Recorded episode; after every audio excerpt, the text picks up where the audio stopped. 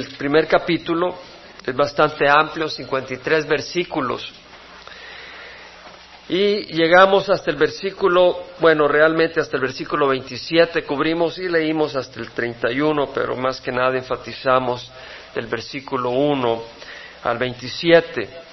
Y era sobre la historia de Adonías, el cuarto hijo de David, como este hombre eh, también, al igual que Absalón, se exaltó y se proclamó rey él se exaltó a sí mismo. Y del versículo 5 al 10 leímos cómo él eh, consiguió carros, hombres a caballo y 50 hombres que fueran delante eh, de él.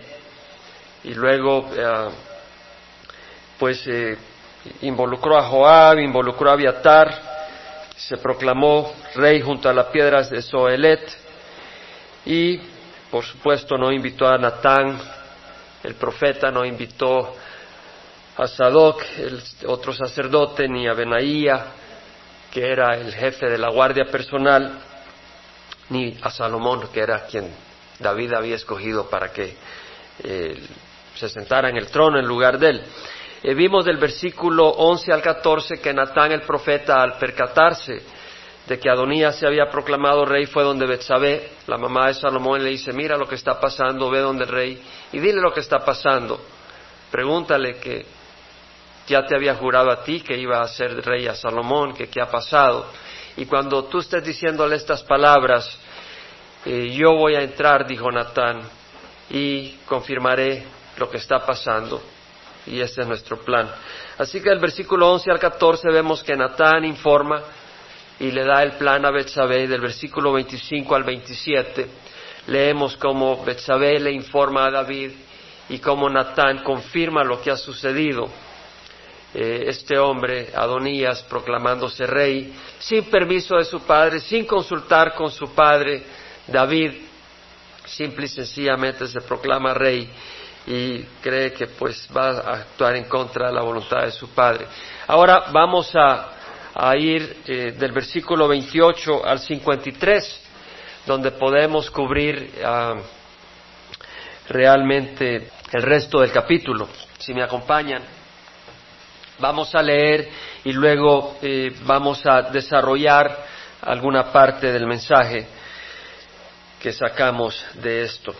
El rey David respondió, versículo 28, y dijo, llamadme a Betsabé, es decir, llamó a Betsabé porque pues ya Natán le confirmó. Y ella entró a la presencia del rey y se puso delante del rey. Y el rey juró diciendo, vive Jehová, que ha redimido mi vida de toda angustia, que ciertamente como te juré por Jehová, Dios de Israel, diciendo, tu hijo Salomón será rey después de mí, y él se sentará sobre mi trono en mi lugar, así lo haré hoy mismo. Betsabé se inclinó rostro en tierra, se postró ante el rey y dijo, viva para siempre mi señor el rey David. Por supuesto, le había confirmado que iba a hacer lo que le había jurado, de que su propio hijo, el hijo de Betsabé y David, era el que iba a estar en el trono y Betsabé, viva para siempre mi señor el rey David. Gloria a Dios. El rey David dijo, llamadme al sacerdote Sadoc, al profeta Natán y a Benaía, hijo de Joiada, ellos entraron a la presencia del rey y el rey les dijo, tomad con vosotros los siervos de vuestro Señor, haced montar a mi hijo Salomón en mi propia mula y bajadle en Gijón. Gijón queda al este de Jerusalén, en las afueras, en el valle Kidrón, y es una fuente de agua eh, que abastecía Jerusalén. Que ahí el sacerdote Sadoc y el profeta Natán lo unjan como rey sobre Israel. Y tocar trompeta y decir, viva el rey Salomón. O sea, le está dando las instrucciones. Después subiréis tras él y él vendrá, se sentará en mi trono y reinará en mi lugar, porque lo he escogido para que sea príncipe sobre Israel y sobre Judá. Príncipe, es decir, rey, sea quien rija. O sea, le está dando la instrucción a, sus siervos, la instrucción de que ah, lo unjan a Salomón. Ven ahí, entonces acá vemos en el versículo 36 al 40, donde efectivamente lo hacen rey. Benaía, hijo de Joyada, respondió al rey y dijo, amén, así lo digo también Jehová, el Dios de mi Señor el rey. Vemos acá el capitán de la guardia que dice, sea esa la voluntad de Dios. O sea, estaban pendientes y nos damos cuenta, David en todo el proceso está involucrado con el Señor. En el versículo 29 vemos que dice, vive Jehová que ha redimido mi vida de toda angustia. David era un hombre que estaba en la presencia del Señor. Y Benaí era un hombre que también está consciente de la presencia del Señor. David lo manda para que unan a su hijo Salomón, pero ahí mismo dice, así lo diga también Jehová, el Dios de mi Señor el Rey, es decir, consciente de Dios en todo, muy distinto a Adonías, que en ningún momento cuando él hace el proceso para ser proclamado rey, ni cuando se proclama rey, ni cuando ofrece sacrificio, en ningún momento leemos que menciona el nombre de Jehová. Solo son sus planes. Muy distinto a, David, muy distinto a los siervos de David. Como Jehová ha estado con mi Señor el Rey, Vemos acá una vez más Benaía diciendo, como el Señor ha estado con mi Señor el Rey, así esté con Salomón y haga su trono más grande que el trono de mi Señor el Rey David. Y efectivamente así fue. David peleó batallas, David logró conquistar territorio, pero Salomón lo expandió, lo extendió. Claro, el territorio fue más grande, pero el nombre de David es superior al nombre de Salomón. Es decir, tú puedes estar en un ministerio grande y expander el ministerio, y tal vez tú dices, mi ministerio no es tan visible, pero tú estás peleando las batallas del Señor en tu alcoba, orando. Y Dios tiene, tú tienes poder si estás entregado, entregada al Señor. Puedes tener poder para derribar gobiernos si estás de rodillas, de corazón en las manos del Señor y conectado con su voluntad aunque tal vez visiblemente la gente no sepa lo que está pasando. Yo creo en eso. Yo creo en eso. Tal vez en alguna situación tú puedes estar acá y no en México, pero tú puedes estar en tu casa siendo un hombre, una mujer sincera, entregada a Dios, que ha puesto a Dios sobre todas las cosas, orando para que Dios cambie un gobierno en un lugar, para que Dios transforme toda una ciudad, y Dios lo hace. Y la gente no sabe que eres tú quien está detrás de toda esa fuerza que está moviendo una ciudad, un pueblo. Así que, gloria al Señor. Entonces el sacerdote Sadoc, el profeta Natán, Benaía, hijo de Joyada, los cereteos y los peleteos, que eran la guardia de David, descendieron e hicieron que Salomón montara en la mula del rey David, no en un caballo, sino en una mula. Nuestro Señor Jesucristo entró también en un en una mulita. Y lo llevaron a Gijón. El sacerdote Sadoc tomó el cuerno de aceite de la tienda y ungió a Salomón. Vemos todas las cosas, el aceite representante del Espíritu Santo, ungió a Salomón. Tocaron trompeta y todo el pueblo gritó, viva el rey Salomón. Este fue puesto por Dios. El otro se había puesto a sí mismo. Este mundo pone sus líderes, esto y lo otro, pero viene pronto a quien el Señor ha escogido. Pablo en Atenas hablaba de aquel que Dios ha escogido para juzgar a Jesucristo, dando testimonio a todo el mundo, levantándonos de la muerte. Todo el pueblo subió tras él y el pueblo tocaba flautas y se regocijaba con gran alegría, de modo que la tierra se estremecía con su sonido. Vemos acá que Salomón es proclamado rey, es inaugurado como rey, se sienta en el trono y aquí vemos del 41 al 48 que le avisan a Adonías. Y lo oyó Adonías y todos los invitados que estaban con él cuando habían terminado de comer. Al oír Joab el sonido de la trompeta, dijo, ¿por qué hace la ciudad tal alboroto? Se preocupa, oye un ruido, un bullicio de la ciudad. Estaba aún hablando cuando he aquí llegó Jonatán, hijo del sacerdote Abiatar. Y Adonías le dijo, entra, pues tú eres hombre valiente y traerás buenas noticias. Adonías estaba engañándose a sí mismo. Él se había proclamado rey y él esperaba que Dios lo iba a prosperar, que las cosas iban a caminar. La palabra del Señor dice que si Jehová no edifica la casa, en vanos trabajan los que la edifican. Si Jehová no guarda la ciudad, en vano vigilia, vela la guardia. Eh, es importante que sea el Señor el que está sobre todo lo que hacemos. Y no busquemos nosotros eh, enaltecernos, busquemos enaltecer al Señor. No busquemos gloriarnos, busquemos gloriarnos en Cristo. Eso es lo importante. Ah, si no, se te va a venir para abajo tu mundo. Tal vez no ahora, tal vez no mañana, pero viene un día donde todo se te viene para abajo, cuando más importante es. Así que Jonatán respondió y dijo a Adonías, al contrario, nuestro Señor, el rey David, ha hecho rey a Salomón. Interesante, eh, dice nuestro Señor, el rey David. Si era su Señor, ¿cómo es que ponen a Adonías como rey sin consultar con David? El rey también ha enviado con él al sacerdote Sadoc, al profeta Natán, a Benaía, hijo de Joyada, a los ereteos y a los peleteos, y ellos lo han montado en la mula del rey.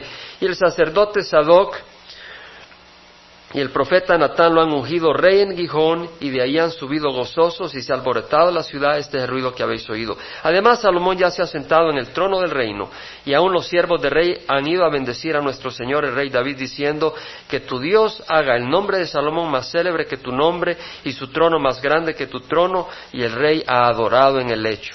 Vemos cómo eh, Dios, Jehová, todo giraba alrededor de la decisión y de la inauguración de Salomón no con Adonías. Interesante porque Adonías viene de Adonai, que quiere decir Señor, y Ya, que quiere decir Javé, Jehová. El Señor es Jehová. Puedes tener todo el nombre que quieras, pero lo negaba con su actitud. El rey también ha dicho así, bendito sea Jehová, Dios de Israel, que ha concedido que se siente hoy en mi trono, un descendiente mío mientras mis ojos lo ven. Entonces todos los invitados de Adonías se aterrorizaron y se levantaron y cada uno se fue por su camino y así pasará cuando venga nuestro Señor Jesucristo. Todo el mundo que ha estado siguiendo el anticristo va a querer huir, pero es demasiado tarde. Viene el Señor y los mandará al juicio eterno. Se levantó, se fue y se asió.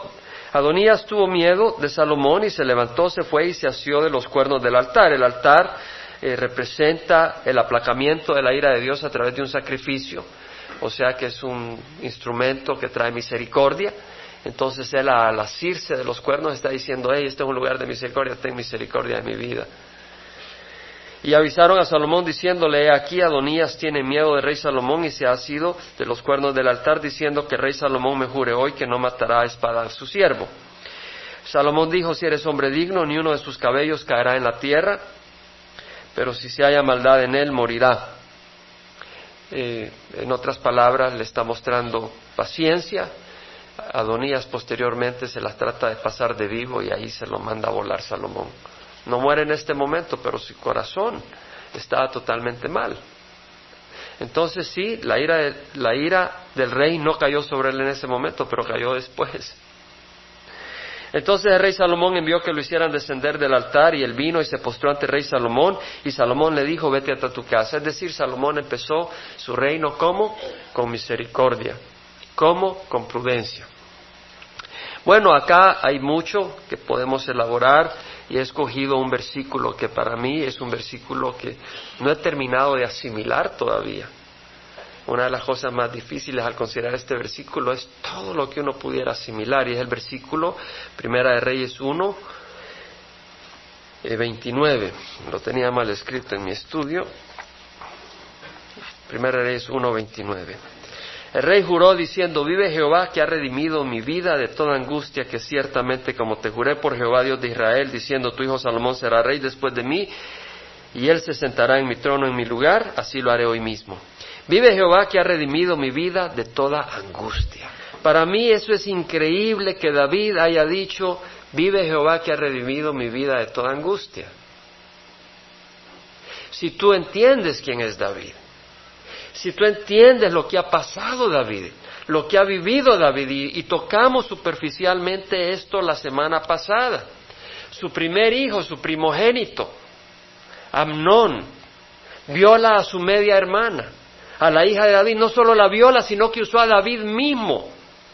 Lo manipuló para que él enviara a su hija, a Tamar, a darle unas tortas, a cocinarle y a mostrarle amor a Amnón, porque Amnón se hizo enfermo.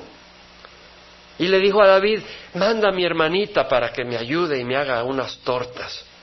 Y el pobre David cae en la trampa y manda a su propia hija a la boca del león. Y Amnón viene y se la viola y después la desprecia como una prostituta, como una despreciable. Terrible. David que ha visto a Amnón y luego Absalón, porque David no ejerció juicio ni disciplina con Amnón. Absalón enojado lo asesina de una manera violenta. Y luego vemos que Absalón, su tercer hijo, empieza, consigue carro, consigue caballos, 50 hombres que fueran delante de él se ponían en la puerta de la ciudad y cuando venía gente a buscar justicia del rey, él le sale a la puerta y él los recibe y le dice el rey, nadie del parte, nadie del parte del rey, de mi papá, nadie del parte del rey te podrá hacer caso. ¿De dónde vienes? De tal pueblo. Dime tu situación. Ah, que alguien me hiciera juez. Entonces habría justicia. Empieza a hablar así este hombre, una manera sagaz, dando a entender que su padre no era un hombre de justicia. Qué malvado. Y de ahí se proclama rey. Y de ahí se levanta contra su padre y lo persigue como un gato a un ratón y el pobre David huye y al oriente del río Jordán se entabla la batalla y Joab lo termina matando. Vemos el dolor de David.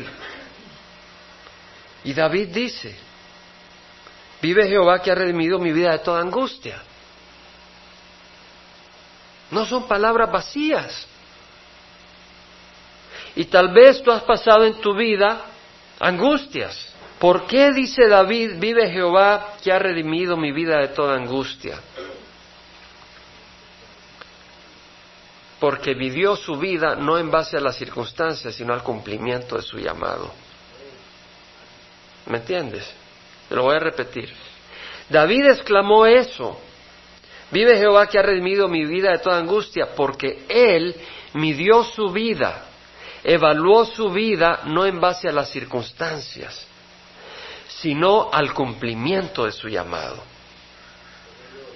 Las circunstancias un hijo que violó a su hermana, un hijo que fue asesinado, otro que lo trató de asesinar a él mismo como padre, y luego que fue muerto después de levantarse, se acostó con sus propias concubinas a la luz del día en el terrado del palacio.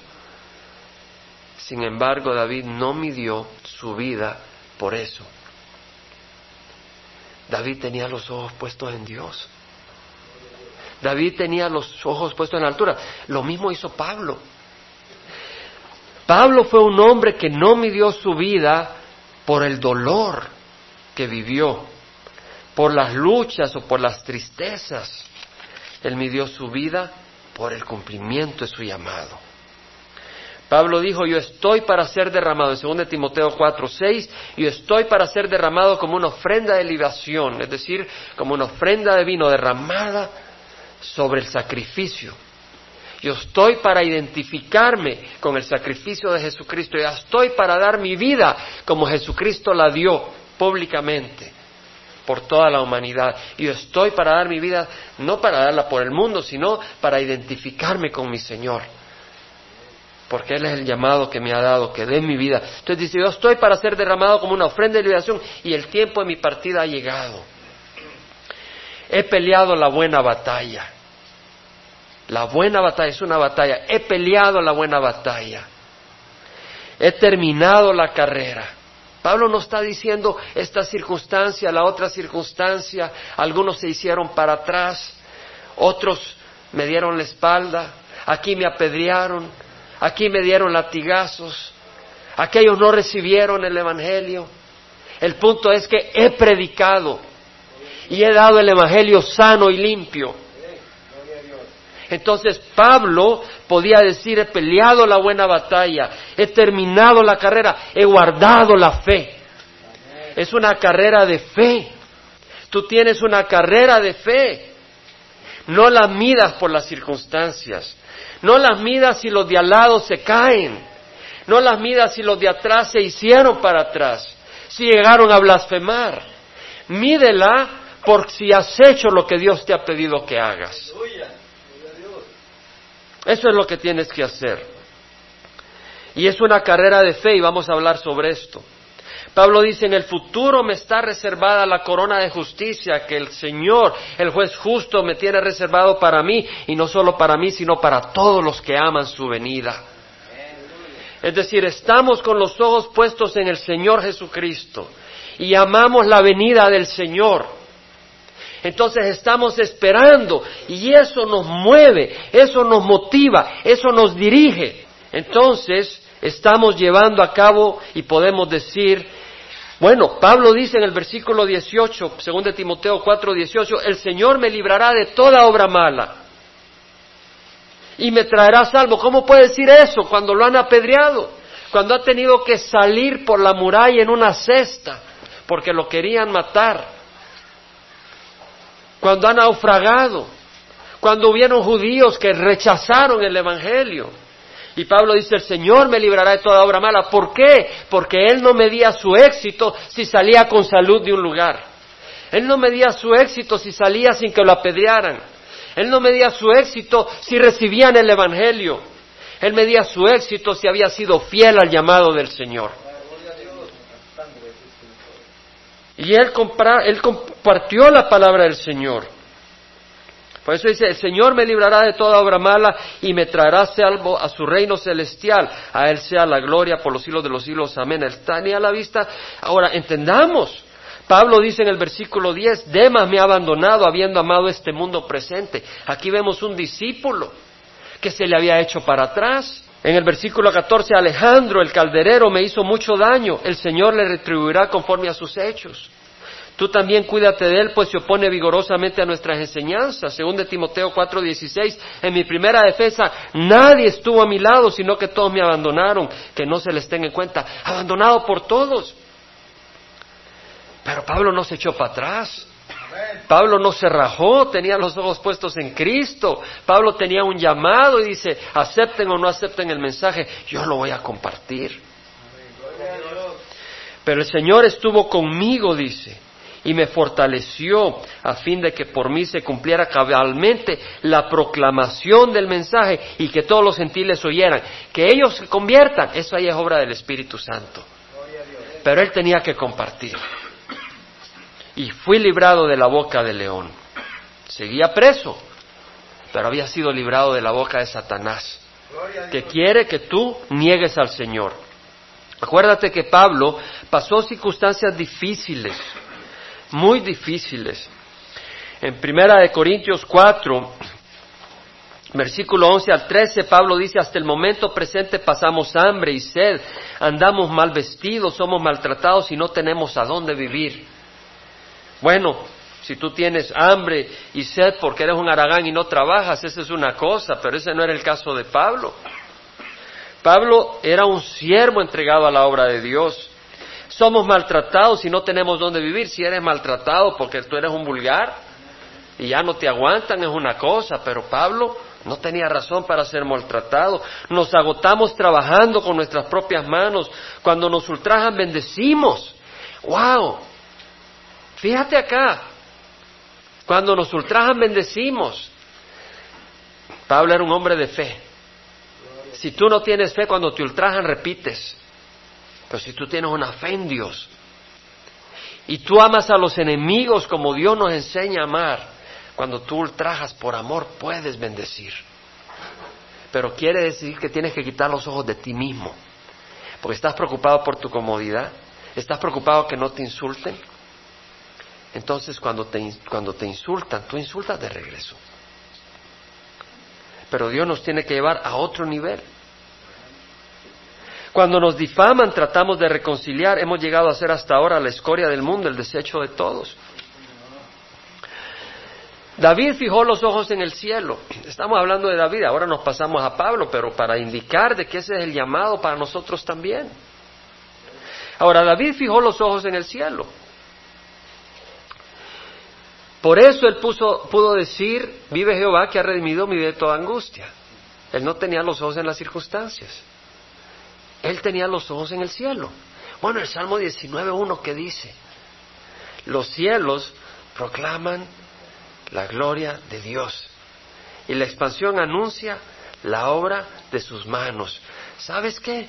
David podía estar ahí, en la fogata, con las ovejas, ve, ve, y decir, ya estoy harto de estas ovejas, yo quisiera estar aquí con mi chamaquita, con la cubierta de la noche y disfrutar esta noche. No con estas... Pero él tenía los ojos en el cielo y vio las estrellas, vio la luna y vio más allá que el hombre que solo piensa en sí y dice, los cielos proclaman la gloria de Dios. El firmamento, la expansión anuncia la obra de sus manos. Era un hombre que tenía los ojos en Dios. Enamorado de Dios, su llamado y su propósito era Dios. Vivió para los propósitos de Dios. Y confió en Dios. Confió porque tú puedes correr y querer correr, pero sin confiar. Y no se puede porque la batalla es una batalla de fe. Peleó las batallas de Dios, libertó al pueblo de Dios de sus enemigos, extendió territorio de Dios. En 1 Samuel 17, 22 leemos que cuando David está en el valle de Ela, el pueblo de Israel está en el valle de Ela, ahí ha acampado, y los filisteos están en un lado de la montaña, y los israelitas están en el otro lado, el valle de en medio, y venía Goliat y decía, no necesitamos pelear así en ejércitos, ¿para qué se reúnen así? Pongan a un hombre que pelee contra mí. Y si ustedes ganan, pues nosotros nos hacemos sus siervos. Pero si yo le gano, pues ustedes son nuestros siervos. Y el pueblo de Israel se hacía para atrás. El pueblo de Israel, los, los, soldados, el ejército de Israel se hacía para atrás, temblaba, se afligía. Por cuarenta días, eh, Goliat retaba al pueblo de Dios. Y David llevaba quesito, llevaba algunas cosas de su papá para el ejército, para sus hermanos, para el encargado de sus hermanos. Y cuando oye, dice, ¿quién es este filisteo incircunciso para desafiar a los escuadrones del Dios viviente?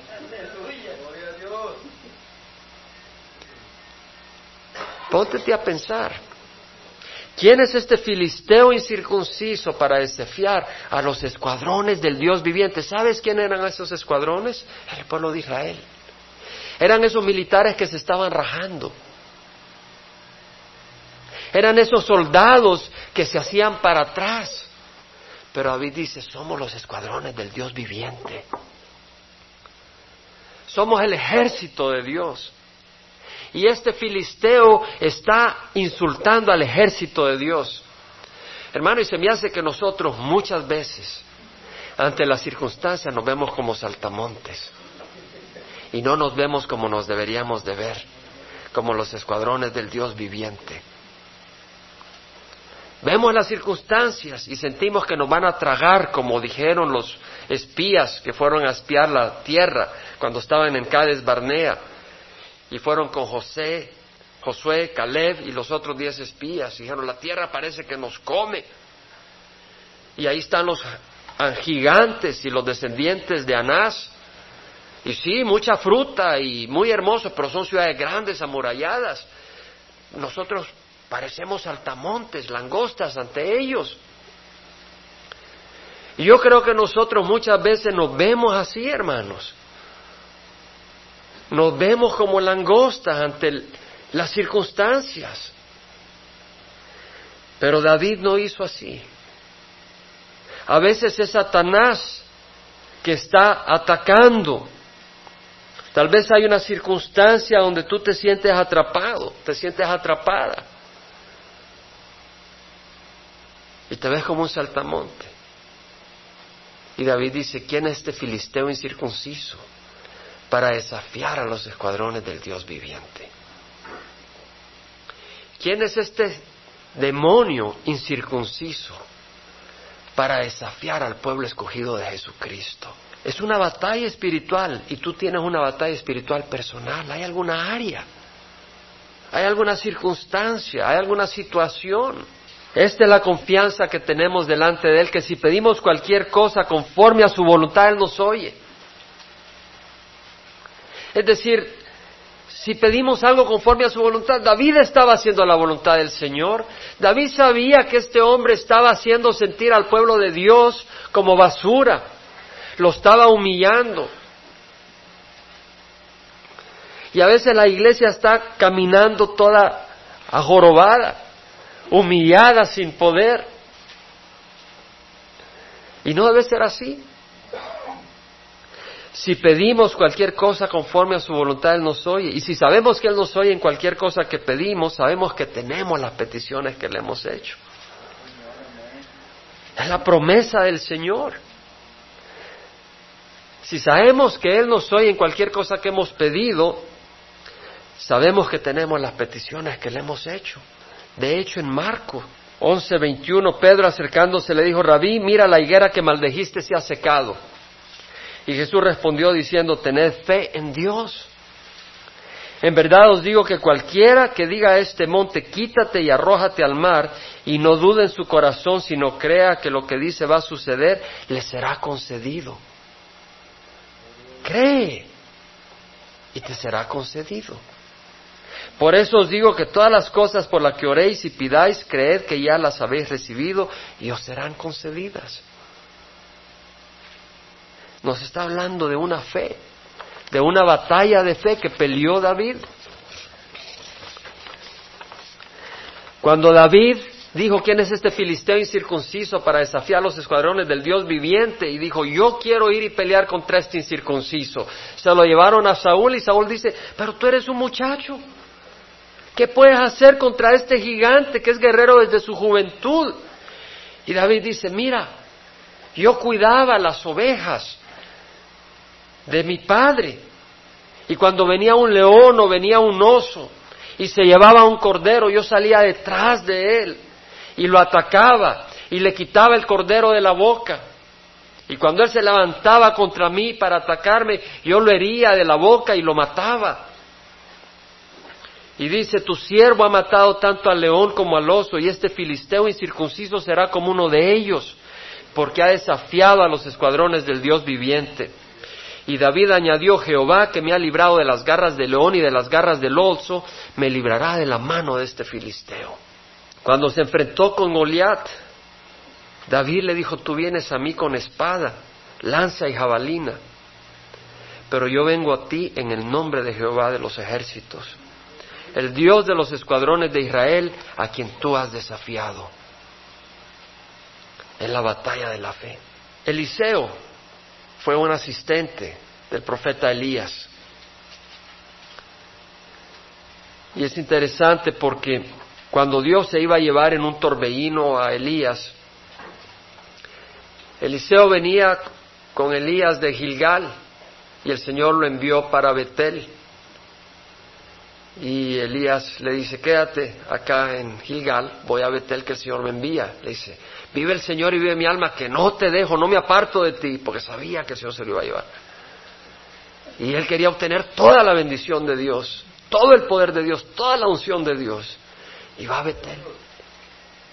Y ahí le dicen los profetas, sabes que el Señor se va a llevar a tu Señor este día. Sí, ya lo sé.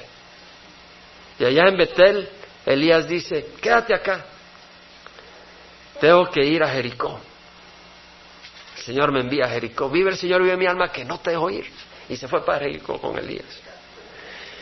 Y en Jericó le dice, quédate acá. Voy para el Jordán. Vive el Señor, que no te dejo ir. Voy contigo. Y se fue al Jordán. Y allá el Señor se lo llevó. Lo que es interesante es que Gilgal es el lugar donde el pueblo de Israel entró guiado por Josué y se circuncidó el pueblo. Gilgal representa la consagración antes de la batalla. Representa el apartarse, el ser israelita, el quitar la carne, que es un símbolo de la naturaleza pecadora. Entonces, sabemos que Eliseo recibió doble porción del Espíritu Santo. ¿Dónde empezó? Empezó en Gilgal, consagrándose. Después fue a Betel. Betel es el lugar donde Jacob, cuando iba huyendo de Esaú hacia Arán, dormía sobre una piedra y tuvo el sueño donde una escalera y los ángeles venían y subían y bajaban del cielo. Y dijo, Dios está acá. Entonces tú te consagras y luego recuerda que estás en la presencia de Dios a donde vayas. Y de ahí fue a Jericó. ¿Qué representa Jericó? El pueblo de Israel iba dando la vuelta por siete días, rodeando las murallas. En el séptimo día las murallas se vinieron. Lo que nos pasa muchas veces es que nosotros damos la primera vuelta murmurando, Señor, estas murallas no se caen. El pueblo de Israel iba dando la vuelta esperando porque en el séptimo día iban a caer. Entonces nosotros a veces estamos orando, pero nuestra oración es una queja. Nuestra oración realmente es una murmuración, no es una oración de fe. ¿Me estás oyendo lo que estoy diciendo? Muchas veces estamos orando, pero no estamos orando que el Señor va a lograr, va a hacer. Estamos orando, Señor, haz, pero sin fe de que Él va a hacer. Y el Señor quiere que tengamos fe que Él va a hacer. La oración de fe. Ahí estamos orando y orando, dándole vuelta a las murallas. Pero sin, no, no creemos que se van a venir las murallas. Es más una queja que realmente una oración de fe. El Señor dice que oremos con acción de gracias, porque Él va a proceder. En Colosenses 3, versículo 1 al 4, Pablo dice, si habéis pues resucitado con Cristo, buscad las cosas de arriba donde está Cristo sentado a la diestra de Dios. Realmente la traducción mejor no es si habéis resucitado, sino que porque habéis resucitado con Cristo. Buscad las cosas de arriba donde está Cristo sentado a la diestra de Dios. Ahora, ¿cómo es eso de que habéis resucitado con Cristo? Bueno, cuando aceptamos a Cristo dijimos no al pecado. Dijimos no a mi naturaleza pecadora.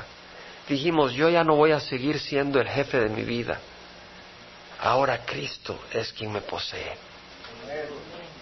Cuando tú dijiste eso, el Jaime viejo murió, Laura murió, Raimundo murió, Carlos murió, Salvador murió, Cata murió.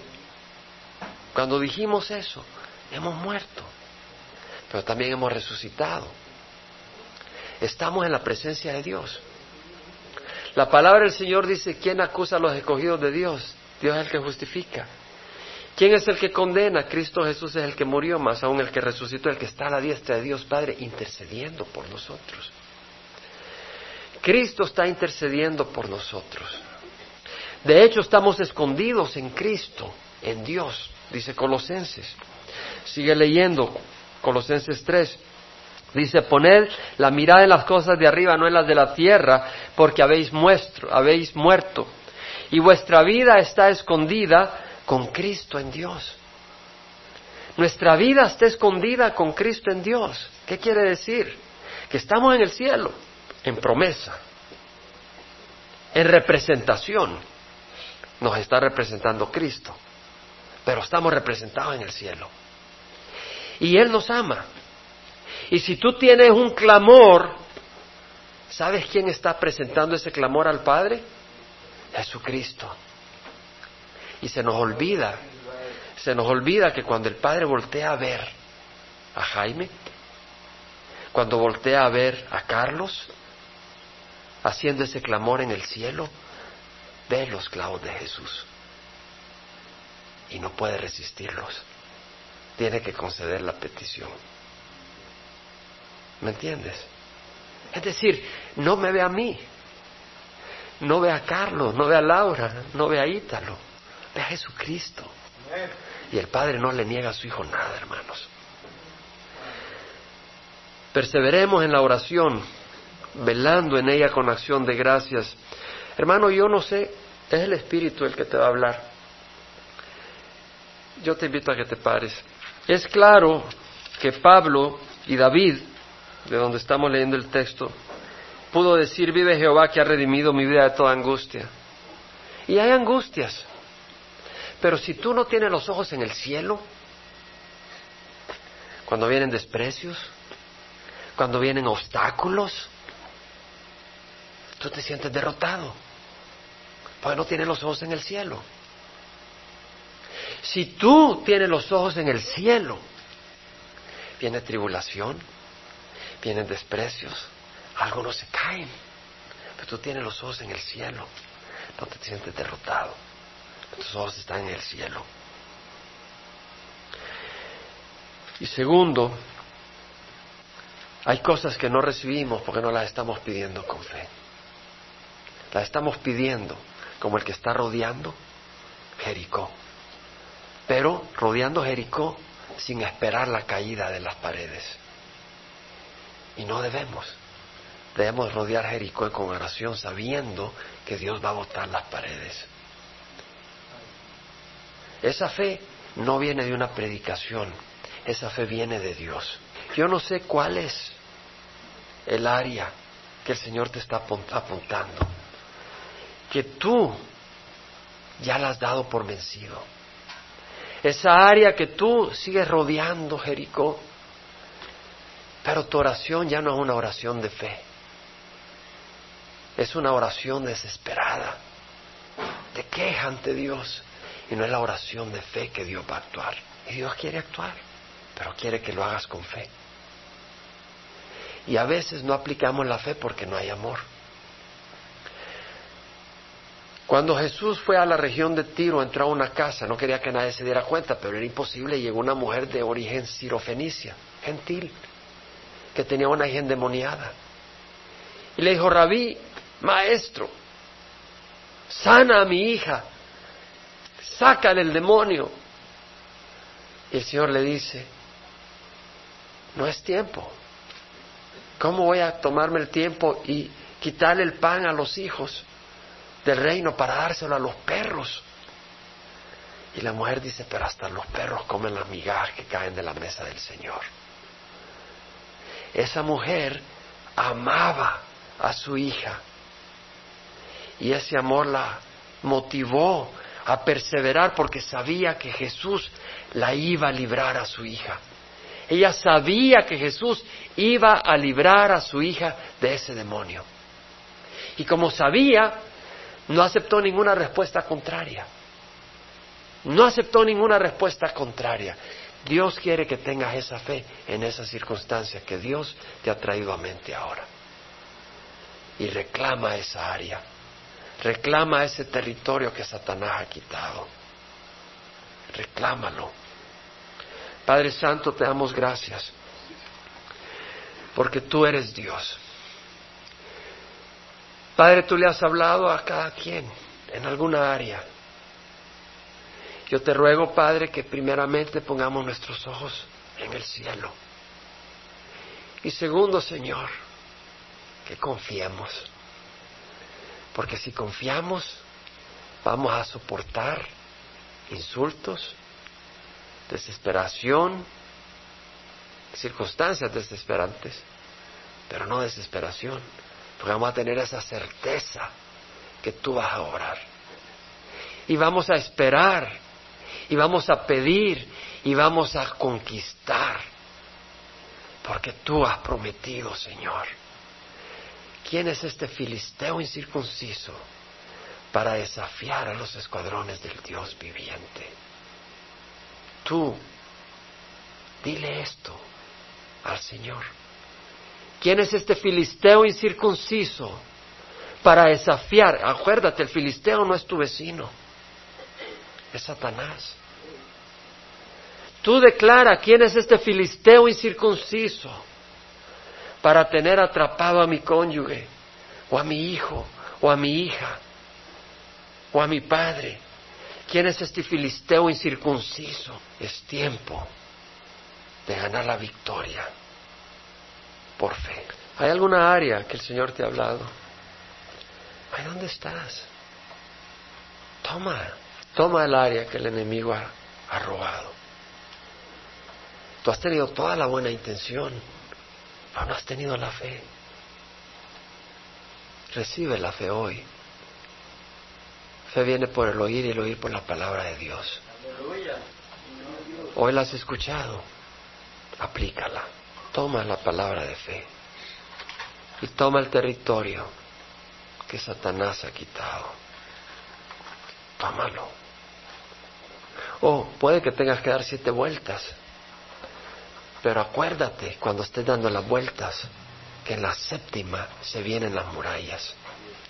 Entonces cuando des la primera vuelta no vas a ir con la cabeza hacia abajo, avergonzado, desesperado.